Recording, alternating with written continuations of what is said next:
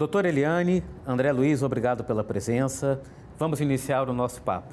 Doutora Eliane, a gente vai começar a nossa entrevista falando sobre o Sistema Nacional de Localização e Identificação de Desaparecidos do Ministério Público, que é o Sinalide. O dado mais relevante, mais recente, aponta para 70 mil registros de desaparecidos nesse sistema. Qual o significado desse número e por que ele é considerado um marco? É um marco porque o número é de fato elevado, muito expressivo. Em é, tentativas anteriores, o máximo que se conseguiu foi um cadastro com, a, com algo em torno de 300 é, registros, o que é muito pouco. Então Partimos esse... de 300 para 70 mil. Exatamente, né? E 70 mil num prazo relativamente exíguo. E além disso, são 70 mil inscritos de todo o Brasil. Então, essa representatividade do número deve ser comemorada, deve ser fomentada, para que a gente possa, de fato, tornar o Sinalide uma política de governo com a expressão que merece. Agora, com a experiência que a senhora tem na atuação de, na área de direitos humanos e minorias, de acompanhamento dessas questões, de enfrentamento dessas questões, esse número 70 mil dá a concreta, a real dimensão do problema? Não, não dá. Eu diria que é a ponta do iceberg. Né? Nós tivemos aproximadamente em uma década, né? é, na última década, vamos resumir, podemos resumir assim, algo em torno de 700 mil desaparecimentos no Brasil, registrados. Então, daí a gente pode perceber que 70 mil corresponde a 10% do número de desaparecidos em uma década, aproximadamente. A gente pode falar nesses, nessa proporção. Mas, de toda forma, indica, aponta para possíveis soluções, para possíveis boas práticas e políticas públicas de fato é, estruturadas que possam enfrentar essa problemática.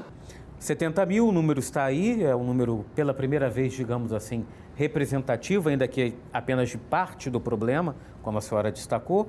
Mas e a partir daí, doutora? Ah, quais os desdobramentos possíveis e desejáveis a partir da consolidação desse número? Né? O que, que a gente pode correr atrás em termos de uma política nacional para enfrentar o problema?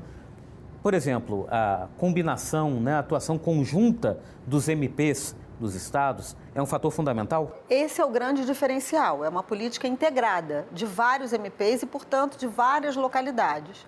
Além disso, o que deu um toque diferenciado, vem dando um toque diferenciado ao, ao Sinalide é a tecnologia de ponta.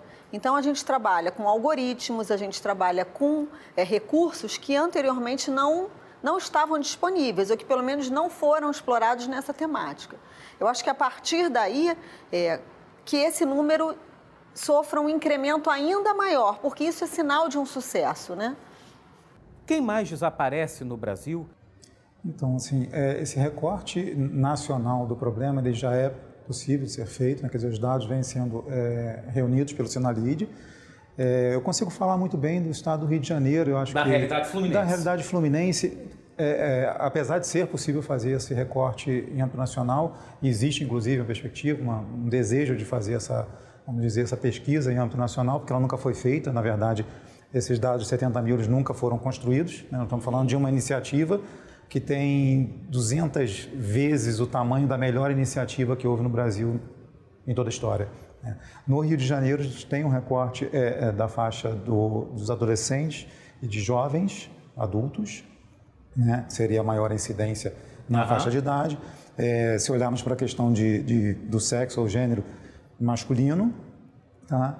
e classes sociais, enfim, infelizmente ela é, é um problema que atinge maciçamente as faixas menos favorecidas. Né? Quer dizer, acho que com a maior parte dos problemas... Os mais pobres. Os mais pobres. Tá? Então, é, é, isso é bem delimitado, inclusive no território do Rio de Janeiro. Nós olhamos para os recortes territoriais é, e quando não há assim, um, uma, um fenômeno específico em alguma região, naturalmente ela, eles sempre a, a, atingem as regiões mais pobres. André, você é o gestor do Programa de Localização e Identificação de Desaparecidos aqui no Ministério Público do Estado do Rio de Janeiro, o PLID. Uh, não é exagero a gente dizer que o PLID é meio que a pedra fundamental de todo esse trabalho, não é? Foi, o PLID é, surgiu em 2010, se formos olhar para o primeiro embrião desse projeto, é, em 2010, então 10 anos atrás. 10 anos. 10 uhum. anos atrás. É, e essa prática ela vem sendo reproduzida, inclusive com capacitações fora do estado do Rio de Janeiro, quer dizer, é, o MP tem promovido essas capacitações, e as capacitações não são só no nível de tecnologia, como a doutora Eliane falou muito bem aqui, é, são no nível de compreensão do problema. Assim. É, se eu tivesse que acrescentar uma, uma questão que para mim é fundamental nessa é, releitura do desaparecimento é porque de fato é uma releitura, né? Quer dizer, quando o Ministério Público, que é uma instituição, é, digamos, é, que tem um outro perfil de tratamento dos problemas, de, de, maneira geral, se envolve em qualquer temática, há uma tendência a elevar é, o nível da discussão. Né? E a questão do desaparecimento precisa ser elevada. É, é, preciso fazer uma releitura de tudo isso. É um fenômeno social complexo, né? Ele é complexo e, e ele foi, é, ao longo da história, tratado sob um recorte específico e é único. preciso único e é preciso é, melhorar essa observação. Né? Se nós olharmos, por exemplo, para os sistemas de proteção, todos eles passaram por releituras né? a infância e juventude, a violência doméstica, a, a, situação do idoso, tudo isso passou por releitura nos últimos anos e essa releitura foi feita por órgãos eh, e instituições como o Ministério Público. Né? Então, eh, eu acredito que nos próximos anos nós vamos conseguir promover essa mudança. E essa mudança, sim, nasceu aqui no Rio de Janeiro, eh, nasceu dentro do PLID, de um olhar mais qualificado sobre o problema, e está alcançando 10 anos, eu diria com muito êxito. Eu acho que, que o Brasil vai ganhar muito com a experiência que nasceu há 10 anos atrás aqui no, no Rio de Janeiro. A gente já está chegando perto do final desse nosso papo. Eu queria explorar com você, André, o que a gente chama em jornalismo de serviço. Vamos dar um serviço para o pessoal que está nos assistindo.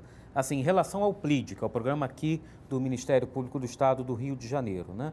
Como é que as pessoas, o cidadão que está nos assistindo, pode acessar o programa? Tanto para quem é, quer comunicar, cadastrar um desaparecimento, como para quem deseja encontrar alguém, buscar alguém.